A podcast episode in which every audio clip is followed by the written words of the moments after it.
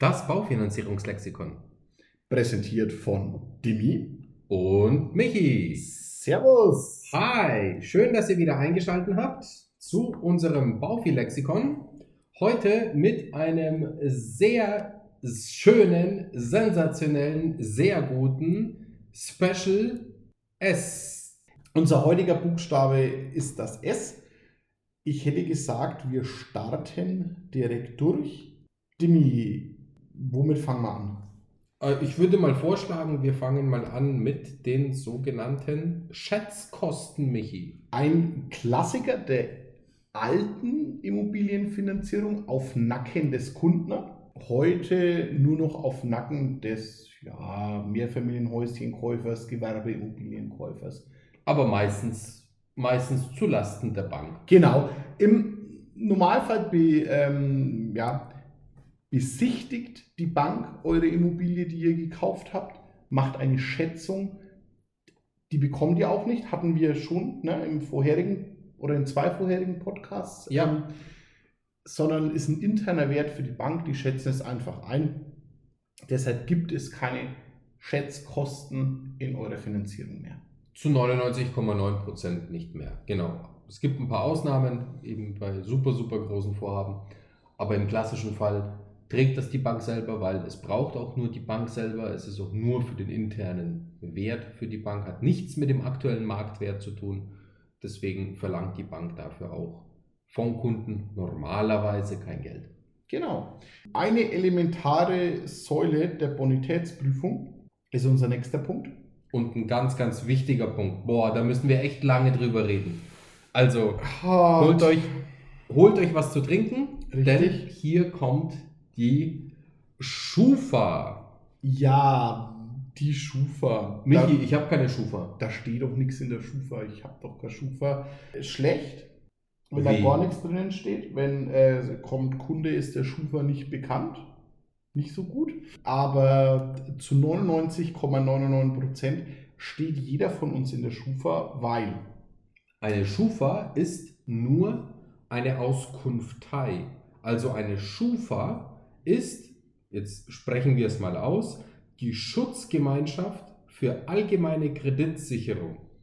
Das heißt Schufa. richtig. Und eine Schufa erhält von den angeschlossenen Partnern, also sei es jetzt Banken, Handyvertragsführern, Kaufhäusern, Versandhäuser. Versandhäuser, Otto, Kaufhäuser, Zalando. Zalando, ja. Ikea, Bräuninger, Pipapo, wie auch immer, was auch immer, wie gesagt, unter anderem auch Banken, Informationen zur Beurteilung eurer Bonität, also eurer Zahlungsfähigkeit. Und diese Informationen stehen den Banken auf Anfrage zur Verfügung. Natürlich nur, was wiederum verpflichtend ist, wenn ihr das der Bank erlaubt. Deswegen gibt es bei jedem Finanzierungsantrag auch eine Schufa-Klausel, die ihr unterschreibt, also dass die Bank ermächtigt wird, eure Schufa-Informationen einzusehen, um daraus dann die Kreditprüfung unter anderem mit einer Entscheidung dann treffen zu können. Ja, also in der Schufa steht von eurem Handyvertrag Bis zum Girokonto, Kreditkarte, Ratenzahlung, 0% Finanzierung, äh, Dispo. Rahmenkredit, genau. Es steht alles in der, in der Schufa. Leider pflegt das ein oder andere Kreditinstitut die Schufa nicht so gut. Heißt, ihr habt da mal einen Rahmen, einen Ratenkredit oder 0% Finanzierung gemacht und seid aber schon fertig. Die machen keinen Erledigungsvermerk rein, auch nicht so gut. Auch das gibt es ja. Leider, ähm, ja, es gibt natürlich auch nicht so schöne äh, Einträge in der Schufa. Zum Beispiel eine fällige Forderung, ne, eine Rechnung nicht bezahlt. Bringt mich wieder zu einem Fall aus meiner jüngsten Kundenberatung. Und zwar habe ich den Kunden gefragt, ja, hast du was in der Schufa? Also steht irgendetwas Negatives drin? Hat der Kunde gesagt, ja, nee, ich habe nichts, da steht auch nichts drin. Ja, prompt kriege ich eine Woche später nach Einreichung, kriege ich einen Anruf aus der Bank. Finanzierung kann nicht begleitet werden, weil der Kunde hat einen Negativvermerk in der Schufa. zwar schon erledigt im Jahr 2020, also vor zwei Jahren, und es war eine scheinbar irgendeine Jugendsünde, das nennt sich titulierte Forderung, eines nicht bezahlten Handyvertrags. Das heißt, äh, jetzt hat der Kunde irgendwann mal einen Handyvertrag abgeschlossen, hat mal einen Monat nicht gezahlt, zwei Monate nicht gezahlt, drei Monate nicht gezahlt, die Briefe ignoriert. Und dann hat die Handygesellschaft eben diese Forderung gesammelt und dann an ein Inkassobüro übergeben und der Schufa eine Meldung hinterlassen, dass der Kunde eben seinen Zahlungsverpflichtungen nicht nachkommt. Ja, das Blöde war, der Kunde ist dann halt aber umgezogen und dann auch ins Ausland gezogen. Also ist es seit 2014 bis 2018 verwelkt, hat sich in der Schufa immer mehr aufgestaut und im, im Inkassobüro. Und als der Kunde dann wieder in Deutschland war, hat er sich glücklicherweise darum gekümmert, hat das Ganze dann auch bezahlt und es ist auch in der Schufa als erledigt gekennzeichnet, aber hinterlässt natürlich einen gewissen bitteren Beigeschmack bei der Bank, weil es natürlich schon nicht so geil für eine Bank zu wissen, ja, da ist ja mal sechs Jahre nichts gelaufen. Also da hat halt irgendeiner eine Forderung gehabt dem Kunden gegenüber und ist seinem Geld hinterhergerannt sechs Jahre lang. Ja, Dimi, ne? aus, der, aus der Praxis raus, zurück in die Bank, hat er schon mal gemacht, warum soll er es nicht wieder machen? Ja, ja. macht das mit meinem Kredit genauso. Also man kann die äh, Banken da auch verstehen. Ähm, solltet ihr so eine offene Forderung begleichen, dann, wie du sagst, dann ist das auch nicht sofort aus der Schufa draußen, sondern dann gibt es je nach Schwere des Vergehens ne, Fristen. So eine titulierte Forderung sind drei Jahre, wo es äh, in der Schufa innen steht. Ganz genau. Es gibt auch noch krassere Themen wie Haftbefehl. Ne? Ähm, die sind, glaube ich, fünf Jahre sogar innen. Also jetzt nicht Haftbefehl, dass ja. er ins Gefängnis muss, sondern ähm, Haftbefehl vom Gerichtsvollzieher, dass er ähm, ja, offenlegen muss. Und, Offenbarungseid, äh, Offenbarungseid genau, dass er in die Privatinsolvenz eigentlich sollte, laut diesem Beschluss. Ja, sorry ist natürlich ein K.O.-Kriterium, äh, gibt auch immer noch die persönliche Kreditwürdigkeit die heutzutage, hat man auch schon in dem Podcast, ne, ja. hört es euch mal an, immer ein bisschen zu kurz kommt, aber es ist halt einfach so. Aber ähm, auf jeden ja. Fall, auf jeden Fall ganz, ganz wichtig, Leute, beschäftigt euch mit eurer eigenen Schufa-Selbstauskunft. Ihr könnt diese Schufa-Selbstauskunft unter www.meineschufa.de kostenlos einholen. Einmal im Jahr ist sowas möglich.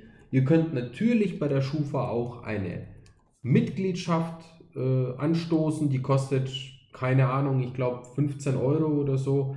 Dann kriegt man immer eine Meldung und auch eine Benachrichtigung, wenn sich was in der Schufa tut. Aber eben bei der Schufa gibt es die Möglichkeit, das Ganze sich auch kostenlos einmal im Jahr liefern zu lassen über eine sogenannte Auskunft muss man ausdrucken, altertümlich ausfüllen, hinschicken und dann kriegt man seine Schufa zugeschickt. Wenn ihr Interesse habt, wie das genau funktioniert, schreibt uns kurz an info at baugeldundmehr.de mit dem Betreff Schufa Eigenauskunft. Wir helfen euch gerne, dieses Formular euch zur Verfügung zu stellen. Das nennt sich Datenkopie nach Artikel 15 DSGVO und diese Datenkopie als Antragsformular können wir euch gerne als PDF zuschicken. Wie gesagt, schreibt uns einfach an info at baugeldundmehr.de mit dem Betreff Schufa Eigenauskunft. Dann kriegt ihr das Formular unkompliziert von uns, bevor ihr euch da auf der Homepage von der Schufa einen Wolf sucht, weil natürlich finden die das auch nicht so nice, das kostenfrei zur Verfügung zu stellen. Nachdem das ein privates Unternehmen ist, wollen sie auch Geld verdienen was verständlich ist, aber in dem Falle unnötig, weil ihr könnt es auch kostenlos bekommen. Und zweiter Appell, ganz, ganz wichtig, kümmert euch um die ganzen Karteileichen. Kümmert ja. euch bitte um alle erledigten Kredite, dass die Institute, wo ihr Kredite aufgenommen habt, diese auch der Schufa als erledigt melden. Es gibt nichts Schlimmeres, als in der Kreditprüfung, die eh schon mittlerweile lange dauert, dann ins Stocken zu kommen, nur weil ein Erledigungsschreiben fehlt oder weil noch ein vermeintlich offener Kredit in der Schufa gemeldet ist und die Bank an der Stelle die Kreditprüfung nicht abschließen kann, weil kein Mensch weiß, gibt es diesen Kredit noch oder nicht.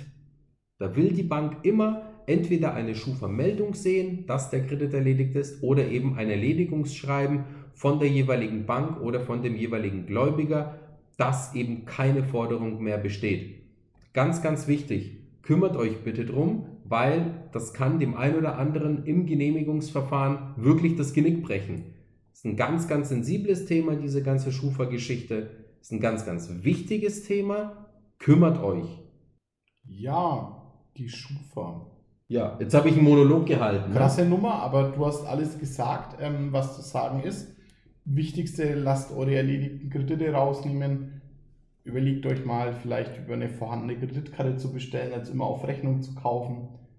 Versandkosten, Thema Zalando. Ja. richtig, richtig, richtig derb. Hatte ich, hatte ich einen Fall ähm, schlechten Schufa-Score? Klar, wenn ich mir immer die Sachen nach Hause schicken lasse und mache dann da die private Modenshow und habe dann vielleicht irgendwann mal im Umlauf Klamotten für 2.000, 3.000 Euro. Ist nicht so gut.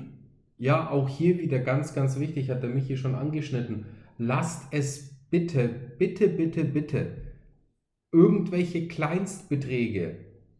Lasst bitte die Finger davon, diese auf Raten zu zahlen. Es gibt nichts Schlimmeres. Michi, erzähl mal in der Bank, wie, wie sieht denn das ein Banker? Also- Wenn du, wenn du 240 Euro auf zwei Jahre lang mit 10 Euro im Monat durchfinanzierst, weil Mediamarkt dir eine 0% Finanzierung Ist ein, Witz, anbietet. ist ein Witz. In der Schufa sieht es so aus, als könntest du dir nicht die 240 Euro leisten. Und genauso liest es auch ein Punkt. Bankmitarbeiter. Genau. Warum, warum sollte ich dem Kunden 250.000 Euro geben, wenn er nicht mal 360.000 für ein Tablet bezahlt, äh, 360 Euro, nicht 1000, wenn er, wenn er nicht mal 360 Euro für ein Tablet bezahlen kann, sondern das auf zwei Jahre zurückzahlt. Das ist ein Witz. Ja, ich hatte letztens einen Fall, da hat ein Kunde einen Motorradhelm bei Louis von dem Motorradhändler äh, oder von dem Zubehörhändler, Ja. wie auch immer. Da hat ein Motorradhelm mit 8,99 Euro auf 48 Monate, also auf vier Jahre, hat er seinen scheiß Motorradhelm finanziert. Bereitet mir Schmerzen. Ja. Nur beim Tun, ich würde jetzt gern schreien. Krieg ich würde, Kopfschmerzen Ja, ich von. würde einfach gern schreien, weil ich mir denke, Oder eine Matratze für 10 oh, Euro im Monat. meine Ja? Fresse. Also Leute, hört auf mit dem Schwachsinn. Finanziert bitte Kleinstbeträge. Bar. Kauft es einfach. Ja. Hört auf, eure Schufa damit zu vermiesen. Das ist für die Bank echt nicht nice zu lesen, dass ihr 17, 18, 19, 0% Finanzierungen offen habt. Das kann euch selber das Genick brechen, weil ihr irgendwann mal den Überblick verliert, was ihr alles monatlich zahlt. Und es kann natürlich auch in der Kreditentscheidung tatsächlich das Zünglein an der Waage sein, weil entweder der Schufa-Score so scheiße ist Ja. Oder natürlich auch einfach die persönliche Meinung oder das persönliche Bild des Bankmitarbeiters, der das Ganze befürwortet, so negativ geprägt ist, weil er einfach sagt, ja, er kauft ja echt alles auf Pump.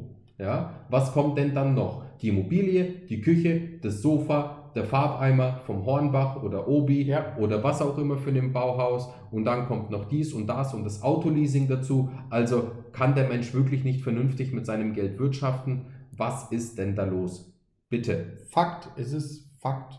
Hört auf damit. Ja, große Anschaffungen, alles fein. Auto kaputt, neues Auto, alles fein. Mal eine Küche durchzufinanzieren ist auch okay. Meinetwegen wirklich auch Möbelfinanzierung, wenn ihr aber eine größere Position habt. Ja, aber bitte haltet es im Rahmen und zahlt, es, zahlt die Dinger bitte schnell zurück, auch wenn es 0% Finanzierungen sind. Das ist Gift für die Bank. Lassen wir das Thema Schufa. Einen habe ich noch. Okay, hau ihn raus. Sorry. Das, das, ich habe schon angekündigt, das ist ein ganz Ja, wichtiges weiß, Thema. ja. In mir brodelt weil das ist wirklich, wirklich wichtig. Und zwar, eine Schufa, haben wir gesagt, ist eine private Gesellschaft Mhm. oder ein privates Unternehmen in dem Sinne. Michi, sind denn alle Banken an die Schufa angeschlossen? Nein. Ho! Ja, ist Fakt, ja. Es sind nicht alle Banken an die Schufa angeschlossen. Aber Wow. Aber fast alle. Fast alle, aber es gibt tatsächlich Banken, die sind nicht an die Schufa angeschlossen. Richtig. Und sehen denn die Banken, die nicht an die Schufa angeschlossen sind, irgendwelche Vergehen des Kunden, die in der Schufa stehen? Nein, natürlich nicht, weil sie ja keine Einsicht in die Schufa nehmen. Wollen dann dafür aber halt eine etwas umfassendere Bonitätsprüfung durchführen. Oder Kontoauszüge der letzten sechs Monate Ganz oder drei genau, Monate ne, und oder was gucken auch halt, immer. ob da eventuelle Vergehen wie Lastschriftzurückgaben, Scheck, geplatzter Scheck, ja, passiert sind. Ja, also auch hier wichtig, nicht jede Bank ist an die Schufa angeschlossen. Die meisten sind an die Schufa angeschlossen. Es gibt aber die ein oder andere, wenn wirklich alles bei euch passt und es wirklich nur eine Jugendsünde war oder wirklich nur ein Fauxpas, ein Fehler, der sich erklären lässt und die klassischen Banken damit nicht zurechtkommen, haben auch hier wieder wir Lösungen für euch parat, wenn wirklich das ganze Thema Kontoführung und wirklich die wirtschaftliche Situation vernünftig passt, können wir uns auch gerne mit der Situation von euch beschaffen und befassen. Meldet euch, dann versuchen wir nach bestem Wissen und Gewissen und Ehrlichkeit Rede und Antwort zu stehen und zu helfen. Und jetzt bin ich durch mit dem Thema Schufa. ja, es ist ein, ist ein, ein krasses Thema. Jo, wo machen wir weiter? Machen wir doch weiter mit unserem S und zwar schwenken wir zum Schuldnertausch. Der Schuldnertausch. Ja, Was heißt das denn, Michi? der Schuldnertausch. Wir zwei kaufen eine Wohnung zusammen, ja, Okay. und du möchtest als Kreditnehmer ausscheiden Okay. und dafür würde meine Frau mit in den Kreditvertrag kommen. Wow. Dann hätten wir einen Schuldnertausch. Ja, gibt es das denn heutzutage noch?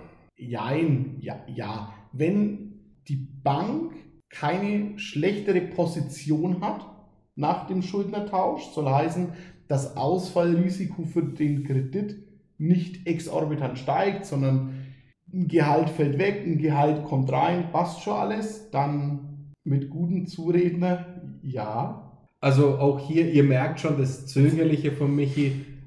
Der Schuldnertausch besteht in der Theorie.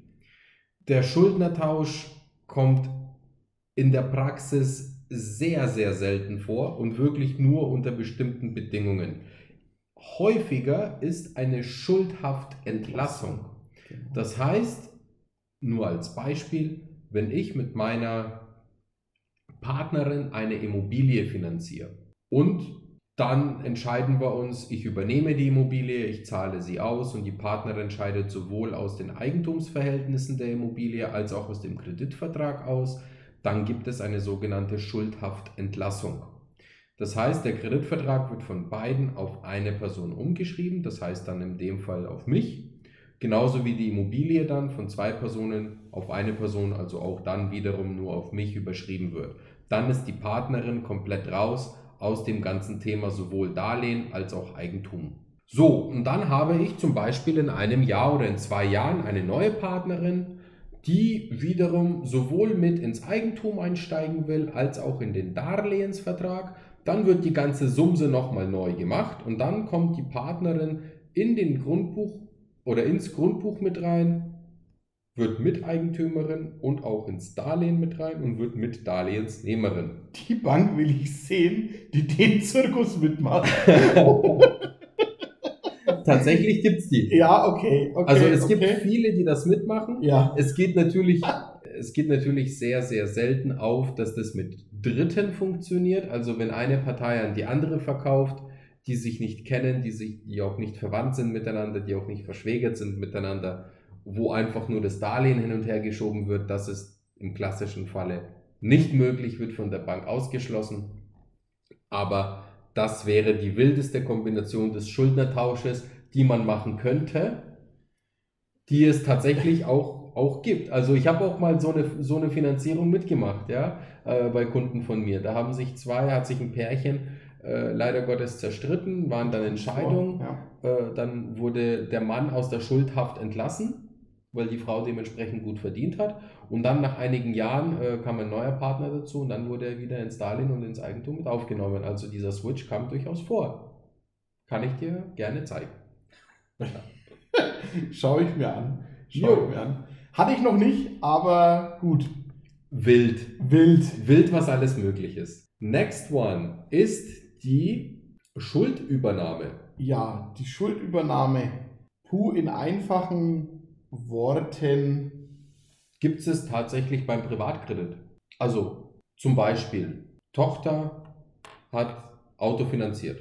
Tochter will jetzt eine Immobilie kaufen und sagt, Papa, die Bank sagt, ich kann diese Immobilie kaufen, wenn der Autokredit abgelöst wird. Dann sagt der Papa ja, aber ich habe jetzt kein Geld, um dann den Autokredit abzulösen und du genauso wenig, aber ich könnte ihn übernehmen.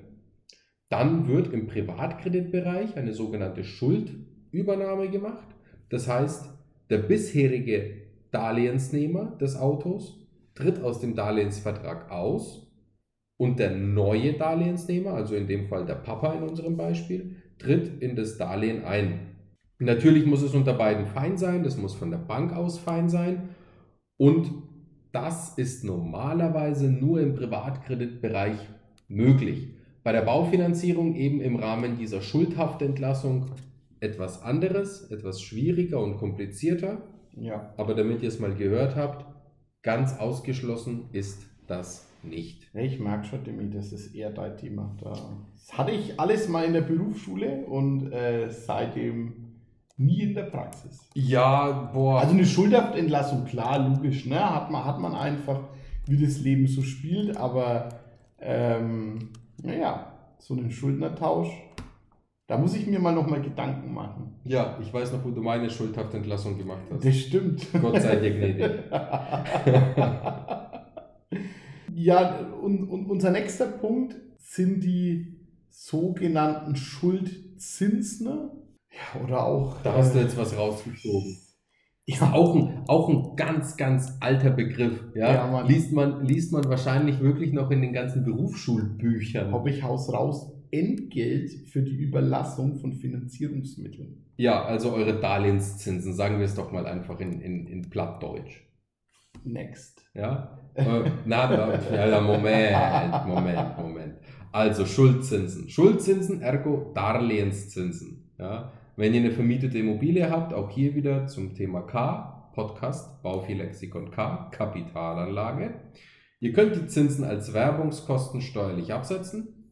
Hier bei Haftungsausschluss keine Steuerberatung, wendet euch an euren Steuerberater. Aber das sind Schuldzinsen. Unser nächster Punkt, Dimi, unser größter Streitpunkt. Und unser tägliches Doing. Fassen wir es nochmal, greifen wir es nochmal auf, Dimi, die Sollzinsbindung. Also von meiner Seite 15 bis 20 Jahre ist der richtige Weg. Good old German Classic 10. der Dimi ist da eher bei der 10-jährigen Sollzinsbindung. Ich sage immer, die Vergangenheit gibt ihm recht, aber die Kristallkugel hat auch niemand von uns. Die hat auch keiner tatsächlich. Deswegen muss man, sie, muss man sie sich selber wählen, damit man selber ruhig Genau. schlafen kann. Le- Letztendlich, Dimi, hast du es final gesagt. Ich, ich, auch in meinen Beratungen, es gibt immer das Angebot, Zinsbindung 10, 15, 20. Gedanken muss sich jeder machen. Was bedeutet das 10, 15, 20? Ich werde die Finanzierung, die ich beantrage, tendenziell oder zu 90 Prozent der Fällen nicht in der ersten Sollzinsbindung zurückbezahlen. Also ich vereinbare ja mit der Bank einen Festzinssatz, einen festen Zinssatz für 10 oder meinetwegen 15 oder 20 Jahre. Nach dieser Zinsbindung habe ich eine Restschuld, die ich dann Anschlussfinanzieren muss. Dazu mehr in unserem Prolongations-Anschlussfinanzierungspodcast, der sich sehr lohnt. Absolut. Je nach gewählter Zinsbindung ist natürlich die Restschuld vom ursprünglichen Kauf oder Prolongationsberat natürlich nach 10 Jahren höher wie die nach 15 Jahren. Ja, absolut, klar. Ähm, da mein Sicherheitsgedanke lieber wenig weniger als ein bisschen mehr. Ich zahle ja dafür auch mehr.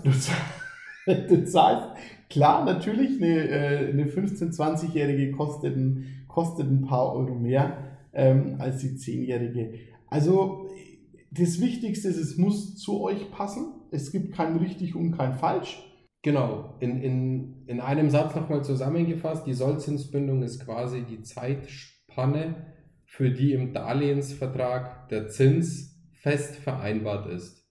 Also zehn Jahre, zwei Jahre, fünf Genau, Jahre. ja. Ja. Man macht teilweise eine Zinsbindung von zwei Jahren, wenn man einen Neubau kauft und eine bestehende Immobilie verkaufen will. Dann lohnt sich meistens kein variables Darlehen, weil es einfach schweineteuer ist. Dann macht man eine zweijährige Zinsbindung oder eine dreijährige Zinsbindung, zieht in Ruhe um ins neue Objekt und kauft, äh, verkauft dann sein bestehendes. Es gibt eine 10 Jahres Zinsbindung, 20 Jahre gibt es, 30 Jahre gibt es, hatte ich auch letztens. Tatsächlich, ja. Ja, die äh, Versicherer ne, machen sogar 35-Jährige. hab ich Ja, auch Banken, gesehen. auch Banken Ja. teilweise, ja, machen 25 Jahre Zinsbindung, 30 Jahre Zinsbindung. Verrückt. Gibt es natürlich, je länger die Zinsbindung, desto höher der Sollzins. Desto höher die monatliche Belastung. desto höher auch natürlich die monatliche Belastung und die Gesamtzinsen, die ich dafür zahle. Deswegen gilt es auch hier abzuwägen, macht es in meinem Fall Sinn? Habe ich vielleicht schon eine 100% Finanzierung, die eh schon in Anführungszeichen teuer ist? Dann macht es vielleicht keinen Sinn, noch die teuerste Zinsbindung zu wählen, also eine 30-jährige Zinsbindung zu wählen. Vielleicht macht es lieber Sinn, eine 15-jährige Zinsbindung zu wählen oder eine 10-jährige Zinsbindung zu wählen.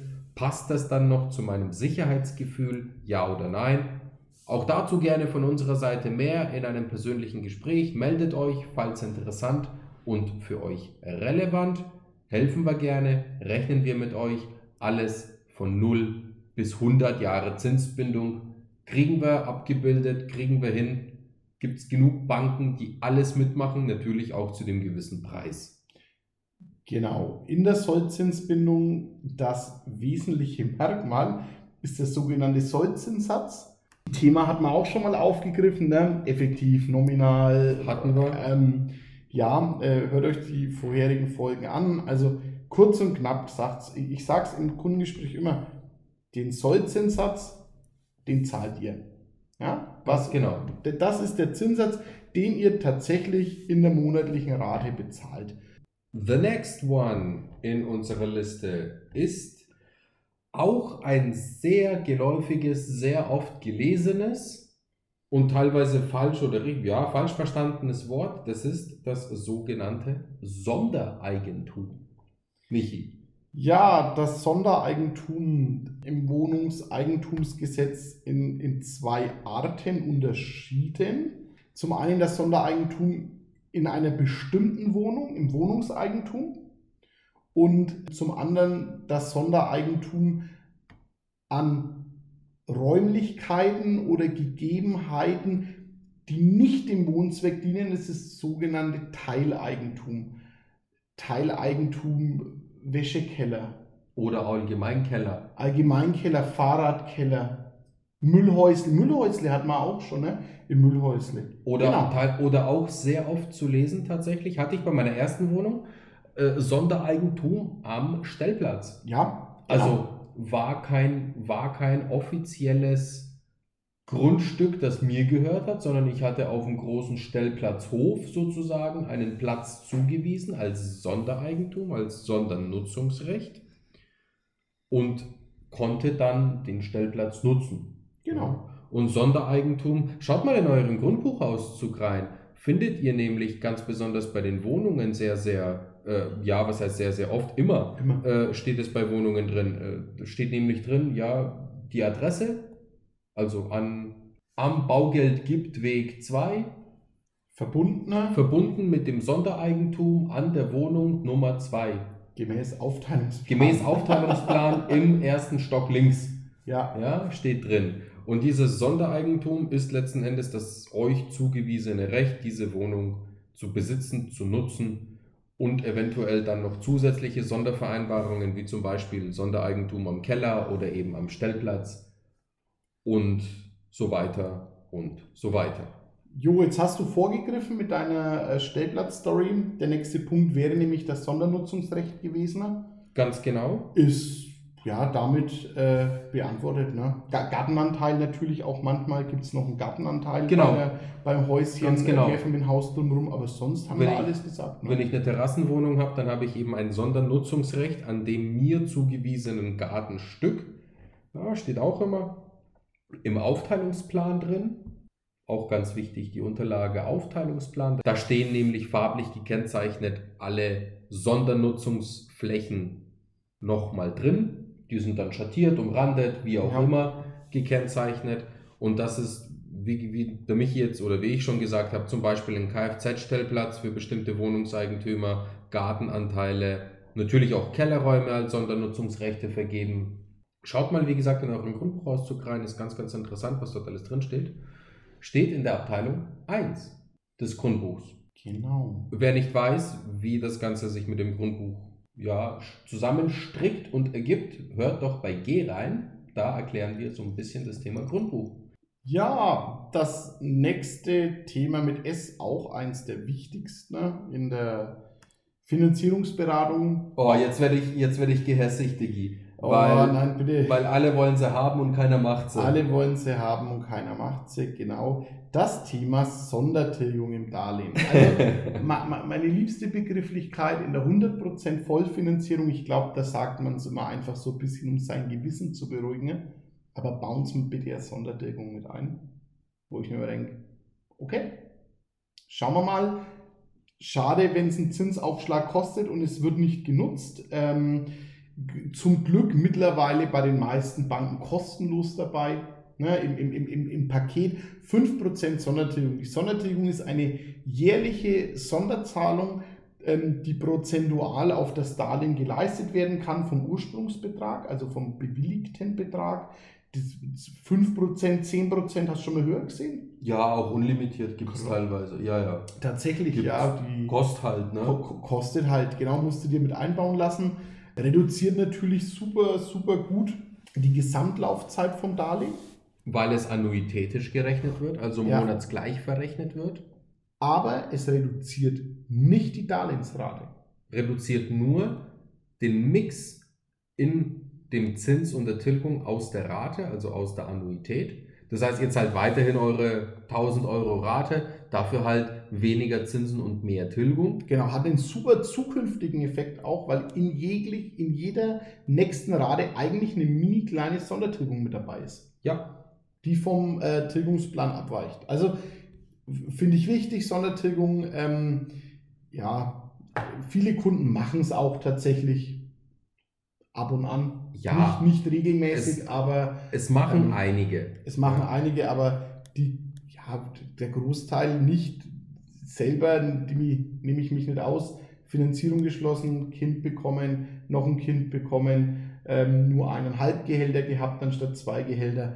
Da ja, halt dann, keine Sondertilgung. Dann Sondertilgung gibt nicht. Genau, Sondertilgung gibt nicht, hätte man sich sparen können. Ja, deshalb einfach mitnehmen, wenn es dabei ist. Wenn es Aufpreis kostet, immer fragen in der Finanzierungsberatung. Also ich würde es mir nicht immer automatisch mit reinbauen lassen oder bei der Kapitalanlage. Ja, bei einer vermieteten Immobilie sowieso. Unserer Ansicht nach relativ sinnfrei, ja. das mit reinzunehmen. Und bei der eigengenutzten, wie der Michi schon gesagt hat, es kommt immer darauf an, vielleicht auch da gesunder Menschenverstand, wirklich mal nachdenken, für welche Summe brauche ich denn wirklich eine Sondertilgungsmöglichkeit? Wenn ich zum Beispiel 500.000 Euro aufnehme als Darlehen, ist es denn wirklich realistisch, dass ich jedes Jahr 25.000 Euro Sondertilgen kann? Was toll wäre und wir wünschen es jedem, aber ist es denn wirklich so häufig und so realistisch, dass das funktioniert? Macht es vielleicht lieber Sinn, den Darlehensbetrag zu splitten?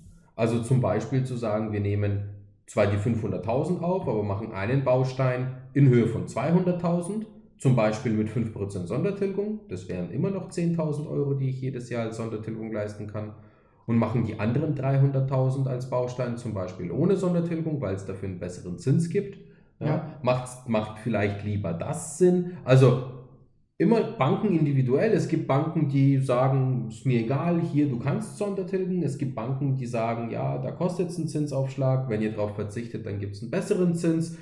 Ist immer eine Vergleichssache. Können wir gerne rechnen. Wie gesagt, auch hier wieder meldet euch und dann können wir euch helfen, das nochmal gesund zu gewichten, weil vielleicht können wir da nochmal den ein oder anderen Cent an äh, Zinsen sparen. Ja. Was sich über die Jahre ja wieder auswirkt. Läppert sich, ist, ja. ist einfach so. Also es ist, ist ja nicht so, dass, dass, dass es nichts, äh, nichts kostet und wie gesagt, wenn es was kostet, müssen wir mal wirklich drüber reden, ist es denn sinnvoll, sinnvoll. oder ist es nicht sinnvoll? Genau, unser nächstes Thema ähm, bei S ist die Sparphase, äh, bezogen auf einen Bausparvertrag. Ja. Hatten wir schon die Darlehensphase, ne? Hat man schon die Darlehensphase witzig, ne? Die Darlehensphase vor der Sparphase. Also ohne Sparphase gibt es keine Darlehensphase. Ähm, je, nach, je nach Bausparvertrag muss ich ja in dem Vertrag ein gewisses Guthaben angehäuft haben, damit ich in die Darlehensphase darf. Ja, gehen wir, gehen wir doch mal ganz, ganz, ganz kurz zum B zurück. Ja, Bausparen.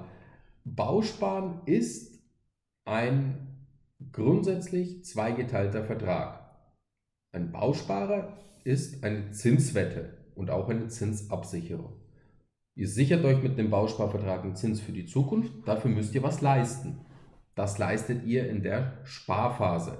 Das heißt, ihr müsst einen gewissen Betrag ansparen, um dann ein Darlehen zu bekommen. Das kriegt ihr dann in der Darlehensphase. Und in der Sparphase kann der Sparbeitrag entweder monatlich gleichbleibend oder variabel oder mit größeren Einzahlungen, Sondertilgungen, Einmalzahlungen angespart werden, um dann den Bausparvertrag zuteilungsreif zu bekommen, um dann in den Genuss des Darlehens zu kommen. Ja, die Sparphase meinetwegen in der, in der Vorfinanzierung des Bausparvertrags, Dimi, ersetzt dann teilweise die Tilgung im Darlehen. Ne? Das heißt, ich schiebe ein tilgungsfreies Darlehen wie ein Ballon, hatten ja. wir auch schon, vor, vor dem Bausparvertrag.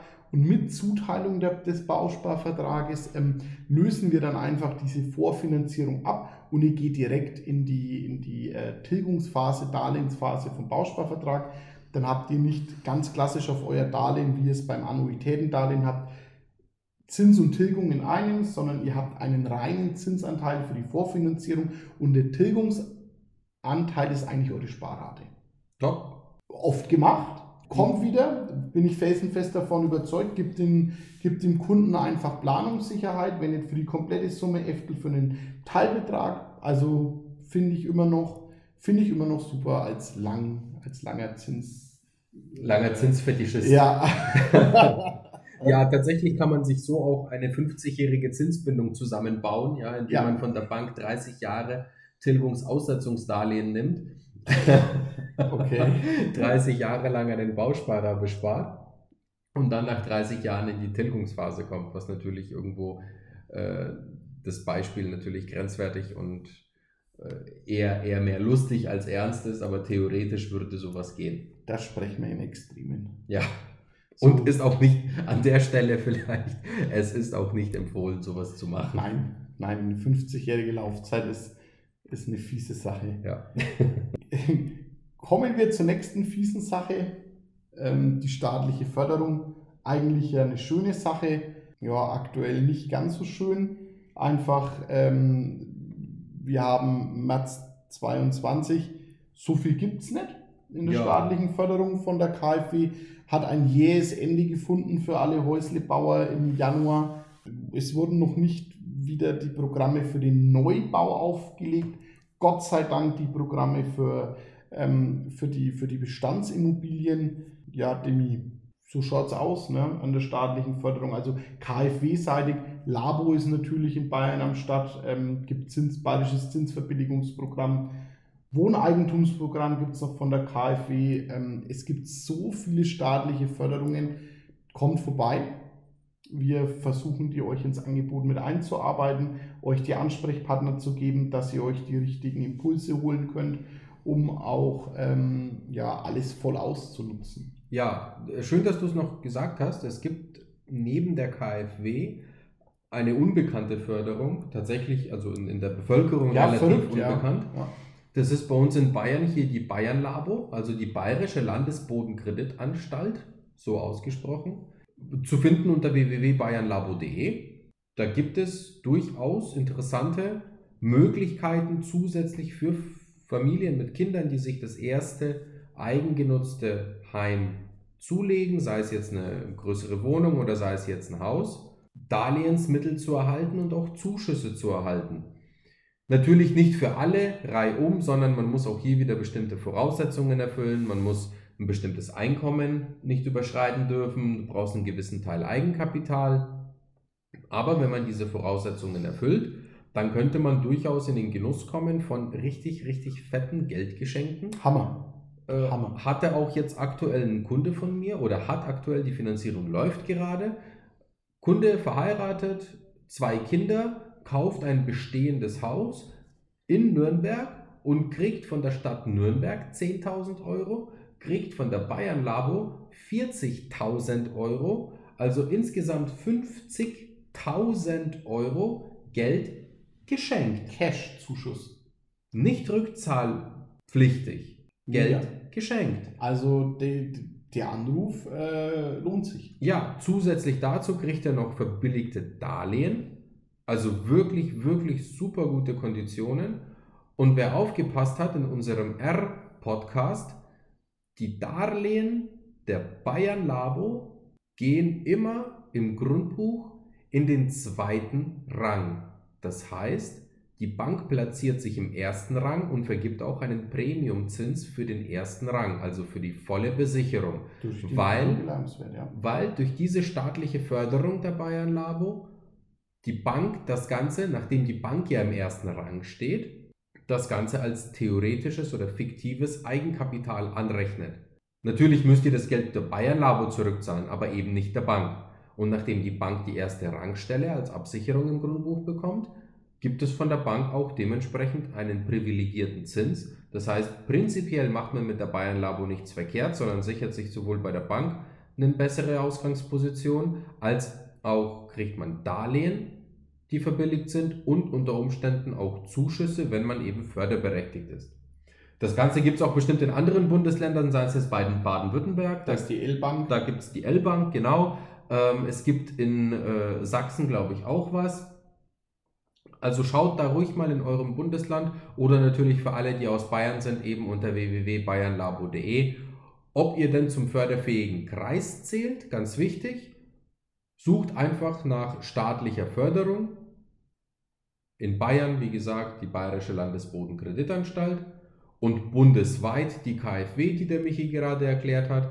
Da gibt es leider für den Neubau im Moment keine Programme, weil die eben gestoppt worden sind. Es gibt das KfW Wohneigentumsprogramm für alle Vorhaben, sei es jetzt neu oder im Bestand. Ob das zinstechnisch attraktiv ist oder nicht, im Einzelfall ja, vielerorts nein. Man muss es auch hier wieder rechnen. Und für alle, die ein bestehendes Haus oder eine bestehende Wohnung haben, gibt es die KfW-Sanierungsprogramme. Die sind neu aufgelegt worden. Hier lohnt sich auf jeden Fall mal reinzuspicken. Super Zuschüsse, also rentiert sich wirklich. Ja, Ja. wenn ihr, wenn ihr nochmal, ich glaube, wir machen auf jeden Fall auch mal eine Folge zum Thema staatliche Förderung. Auf jeden Fall, weil es einfach ein wichtiges Thema ist ähm, und in jede Finanzierung gehört. Ob man es dann bekommt oder nicht, völlig dahingestellt, aber wenn ich es nicht abkläre, dann verschenke ich es einfach. Ja, deswegen stay tuned. Es kommt sicherlich noch eine Folge separat über die staatliche Förderung, über die staatlichen Fördermöglichkeiten. Und an der Stelle möchten wir das auch ausklinken und ausklingen lassen. Es war es von unserer Seite mit dem S. Wir sind soweit und verabschieden uns, sagen Danke. Shivas, Jo, vielen Dank fürs Zuhören. wenn es euch gefallen hat, freuen wir uns über eine Bewertung von euch. Informationen zum Podcast und zu uns findet ihr in den Show Notes. Ähm, hört wieder rein, es geht äh, spannend weiter. Ähm, bis zum nächsten Mal. Abonnieren, abonnieren, abonnieren. Abonnieren. Ciao. Ciao. Präsentiert von den Finanzierungsexperten der Metropolregion seit 2002. Kaufen, bauen, modernisieren. Wir finden die richtige Bank für Ihre Immobilie. www.baugeldundmehr.de